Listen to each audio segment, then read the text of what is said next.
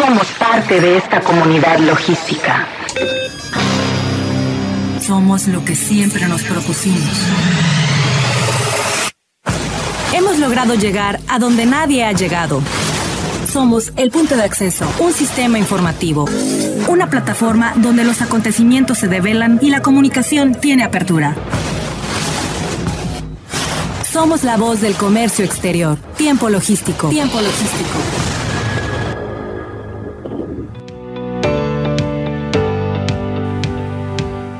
Hola, ¿qué tal amigos? Eh, mi nombre es Paco Tobar y tengo el honor de presentar, conducir y proyectar este programa.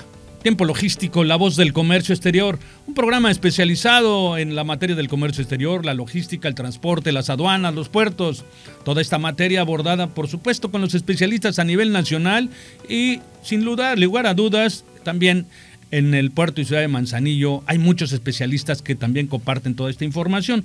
Este programa, bueno, pues se emite todos los martes y jueves de 7 a 8 de la noche desde hace 17 años. Y bueno, un programa que se divide en tres segmentos. El tercer y último segmento, vamos a platicar de la importancia de las auditorías internas en la certificación OEA con el maestro Daniel Cabrera Hernández, socio de ITC International Task Consulting desde la Ciudad de México.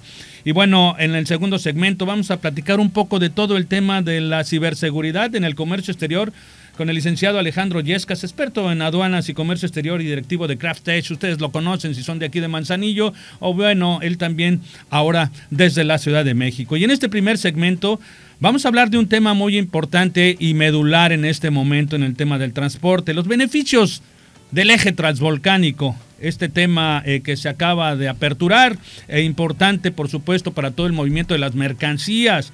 Y en este mismo sentido vamos a hablar eh, pues ¿qué nos falta? ¿Qué falta para mejorar la cadena logística en el puerto de Manzanillo? En la opinión eh, del presidente de la Unión de Transportistas de Carga de Manzanillo, Yaxtel Nolasco Gómez, que nuevamente me da muchísimo gusto que esté aquí nuevamente en la cabina de Turquesa, en la cabina de Tiempo Logístico. Jax, bienvenido a Tiempo Logístico. Muchas gracias, Paco. Un gusto saludarte a ti y todo el auditorio. Y como siempre a la orden aquí, encantado de volver a visitar aquí tu estudio. Gracias, amigo. La verdad es un placer que estés aquí. Es más cálido el asunto que platiques, así se siente mejor. Está, así... es que no sirve el aire acondicionado bien y bueno, por eso dice. Pero bueno, vaya. El tema, eh, evidentemente, para ahorrar el tiempo, que es, eh, se nos va rapidísimo, platicar de estos beneficios, tú como representante de los transportistas, eh, que ofrece ahora el eje transvolcánico. ¿Cómo podemos empezar? ¿Qué nos platicas de Efectivamente, eh, pues ahora sí que la noticia que nos impactó y nos, y nos llenó de alegría es el saber que ya por fin eh, íbamos a contar con este corredor transvolcánico, ya se iba a abrir este tramo que por mucho tiempo lo hemos estado solicitando y en otras ocasiones hasta exigiéndole al, gobierno federal y que gracias eh, en apoyo con diferentes cámaras transportistas, así como al gobierno del estado, pues el que ya se pudo aperturar y ya poder gozar de, este beneficio, ¿no? El hecho de que ya podamos transitar por ahí los, los vehículos que vienen del estado de Jalisco hacia Colima, eso nos va a aumentar mucho principalmente la seguridad, ¿no? La seguridad que, nos hacía falta o que nos hace falta en el tramo carretero por el sinfín de, de accidentes que se han tenido en este tramo donde sabemos bien que se hacía un, un carril de ida y uno de venida y que eso pues atrofia mucho el tránsito vehicular y vuelvo a repetirlo, eh, se da muchos accidentes. Y otro tema. Entonces, eso sería, digamos que lo primordial claro que, podemos darle como un objetivo, calificándolo de bueno, eh, la seguridad. Efectivamente, me ganaste. Para mí y creo que para todos los compañeros transportistas, la prioridad es la, seguridad, la que, que, ya se cuenta con una mayor tranquilidad en cuanto a la circulación que eh, por este tramo y en segundo lugar, pues ahora sí que el tiempo, ¿no? El tiempo que, se va a disminuir de poder trasladarte. Más o menos se ha considerado tener una media hora de ahorro en cuanto al trayecto eh, carretero, el tramo carretero. Y esto, pues bueno, yo lo, yo lo pongo en segundo término. Pero reitero, el punto número uno para nosotros era el tema seguridad.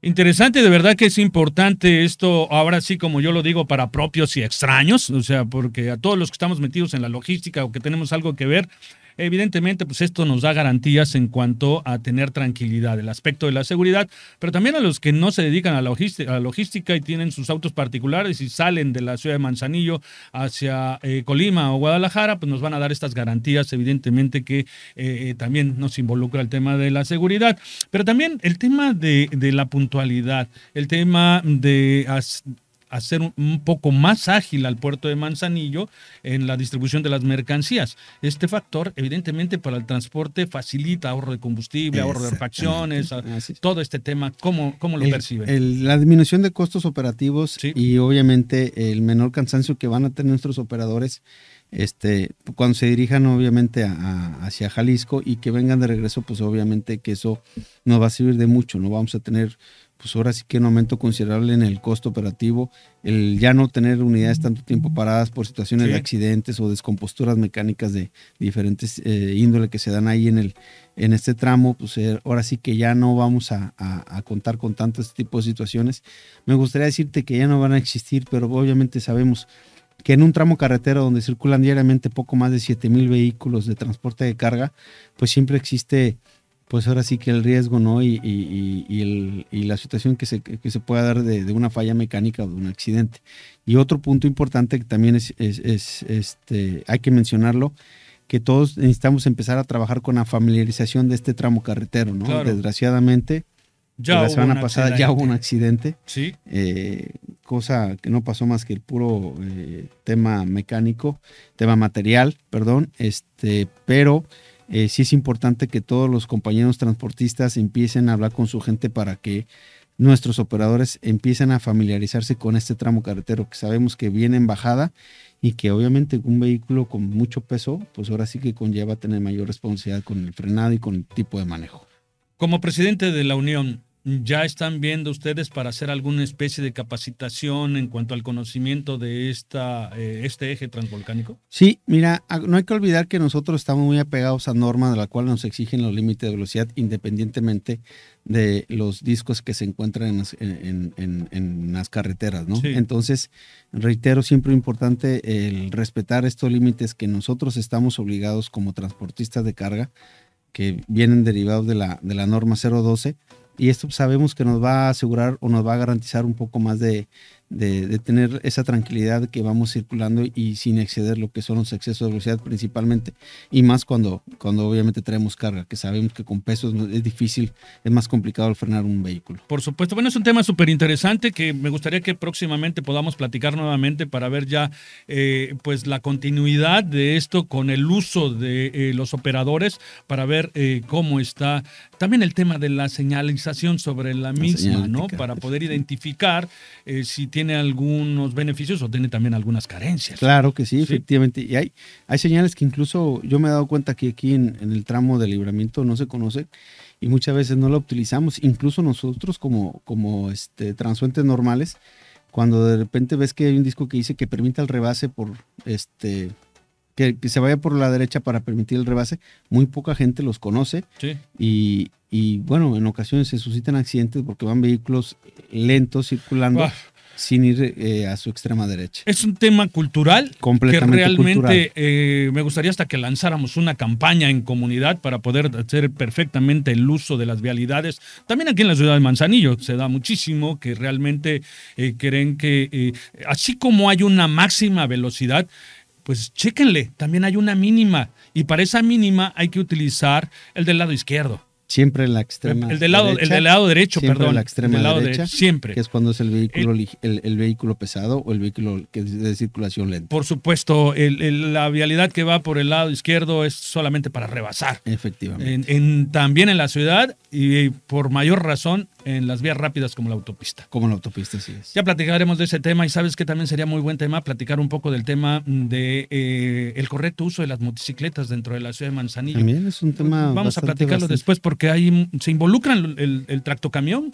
con las motocicletas en determinados momentos y hay que dar eh, también a conocer todo este tipo de circunstancias del buen uso de la No hay que olvidar que los tractocamiones tienen puntos ciegos tienen más puntos ciegos que un vehículo ligero. Claro, claro. Y que eso en muchas ocasiones, pues obviamente eh, los motociclistas no, no lo conocen y es cuando se suscitan los accidentes. Tenemos una pregunta con el tema de lo que estamos llevando ahorita antes de pasar al siguiente tema contigo. Eh, dice Eduardo García, ¿qué opinan con la decisión de la SCT para, para trámites hasta enero? Y, se cree, y si se cree la posibilidad de que hasta esa fecha haya trámites. Mira, esto fue derivado al hackeo que le dieron a la Secretaría de Infraestructura y Comunicaciones y Transportes. Ya se ha tenido un acercamiento con ellos por parte de las diversas cámaras de transporte. El tema guacamayas. El tema guacamayas parece ser. Entonces, aquí lo que se está solicitando es que los trámites esenciales continúen.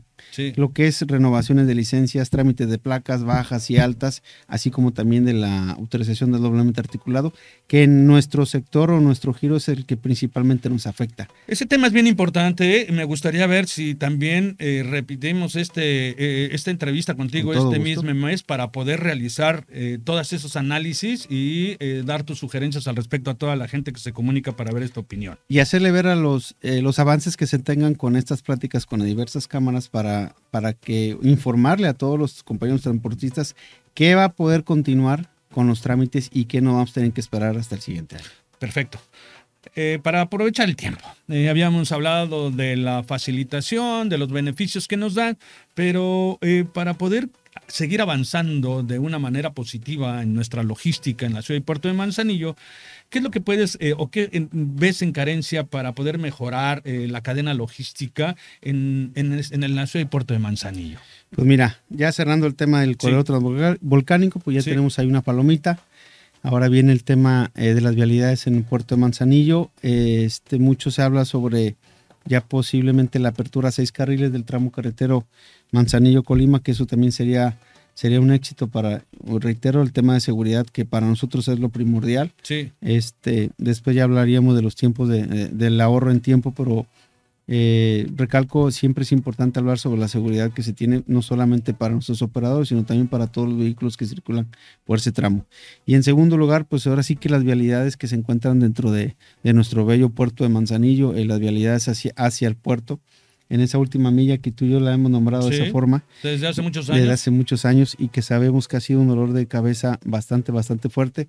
Ya las lluvias ya nos dejaron, entonces podemos empezar a trabajar con la mejora de las pues ahora sí que de las pocas eh, vías que se cuentan en la zona industrial, empezar a trabajarlas y, tratar de, buscar la manera de cómo podemos seguir, eh, pues ahora sí que conviviendo con esta situación, ¿no?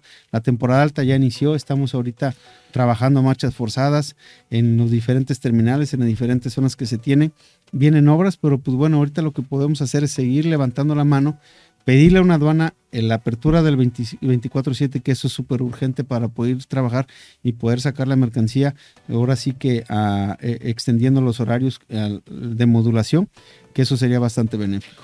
Yo recuerdo que hace aproximadamente unos cinco años eh, vinieron especialistas en logística de ciudades y hablaron con relación al tema de toda la conectividad que debe de tener la ciudad y puerto de Manzanillo y hablaban de muchos puentes, ¿eh? En ese momento, el gobernador eh, Nacho Peralta eh, tuvo hasta una forma irónica de presentar eso y de decir, no podemos hacer eso. Se rieron porque pues, estaban a final del sexenio eh, de Peña Nieto y bueno, pues evidentemente pues, por la cuestión económica iba a ser imposible. Sin embargo, realmente lo que dijeron es, es una necesidad imperiosa en la ciudad y puerto de Manzanillo, de poder tener una conectividad a, la llegada a Manzanillo, tanto eh, eh, los autos particulares que vengan por otro lado independiente a la entrada del tractocamión, para darle una agilidad. Y, son muchos puntos, ¿eh? son muchos mm. puntos que tenemos que, que realizar en construcción, en obras, pero también eh, el conocimiento de las personas que manejan excelsamente la logística interna de una ciudad. Necesitamos especialistas que, te puedo decir que aquí en Manzanillo probablemente no los tengamos. Si me equivoco, bueno, pues eh, eh, acepto la réplica de que venga alguien y nos explique que, que sí hay especialistas, pero sí necesitamos gente que venga y, concilie con los que viven día a día todo este pesar. Con los ciudadanos, con el transporte, con las autoridades y con todos los que lo vivimos para que se pueda dar soluciones a estos temas y darle de verdad Una solución en concreto. Lo conocemos todos. Claro. A grandes problemas, grandes, soluciones. Así es. Sin, tenemos graves problemas en ese sentido. ¿sí? hay que reconocerlo. También hay que reconocer que en determinados momentos se acciona muy bien, porque si este, yo sí les digo una cosa, según mi conocimiento, si este problema lo tuviera la ciudad de Veracruz o si la tuviera la ciudad de Lázaro Cárdenas, les aseguro que estuvieran peor que nosotros. ¿Por qué razón? Porque la ciudad, el puerto de Manzanillo eh, eh, tiene ventajas a, diversos puertos porque manejamos eh, mejor por metro cuadrado, tenemos mayor aprovechamiento por el tamaño del puerto. Pues hay capacidad de logística. Sí. Si esa capacidad de logística tuviera también afuera del puerto, no, hombre. Otro cantar sería. Otro cantar sería, definitivamente. yo estoy muy de acuerdo contigo. Necesitamos a un experto, necesitamos que alguien nos venga a decir qué hacer con lo que tenemos. Sí. Porque hoy en día no Pero en base a la experiencia de los usuarios. Ah, sí, claro. Del transporte, de, los autos particulares. Que, a nosotros nos tomen en cuenta, nos consideren, ¿no? No es lo mismo el trazo para vehículos ligeros que el trazo para un vehículo donde sabemos que en el caso del doblemente articulado, el radio de giro es de 25 metros y eso te conlleva a que hagas tu infraestructuras bastante robustas y bastante grandes para que puedan circular sin tener eh, riesgo alguno de accidente. Totalmente de acuerdo contigo. Te voy a invitar antes de que termine este mes para que platiquemos bien y por supuesto en diciembre para que pues nos invites a la posada. ¿sí? Claro que sí, con ¿Eh? todo gusto. Yo encantado, amigo. Amigo, un placer que hayas estado aquí con nosotros, de verdad, siempre puntual en el tema de poder informar con respecto a todo el gremio que representas del transporte. Te felicito, eh, te lo digo así públicamente, vas muy bien. Te agradezco mucho, amigo. Yo encantado siempre de formar parte aquí de tu equipo, de platicar, de charlar y pues ahora sí que hacerle ver a todos los socios lo importante que es para nosotros el sector portuario y lo, y, lo interesado que estamos siempre a buscar soluciones para todos los, los este, sectores. Bueno, pues por acá eh, tenemos el último saludo antes de que te vayas, Enrique Michel Retana, mi buen amigo Michel, te mandamos un abrazo, dice saludos Paco y Ajax. Un saludo, buen Enrique, un amigo, muy buen amigo. Buen amigo, por supuesto, y aparte usted otro experto en la logística, otro experto en el movimiento de, las mercancías. Felicitamos, vas muy bien tú también, amigo. Hecho. Gracias. Un placer que hayas estado aquí con nosotros. Y bueno, ustedes no se vayan porque vamos a tener más este segundo segmento. Vamos a hablar un poco de ciberseguridad con un especialista. Mi querido Jax, hasta la próxima. no, no se vayan. Vamos un corte. Está usted en tiempo logístico. Regresamos. Somos la voz del comercio exterior. Tiempo logístico. Permanece con nosotros.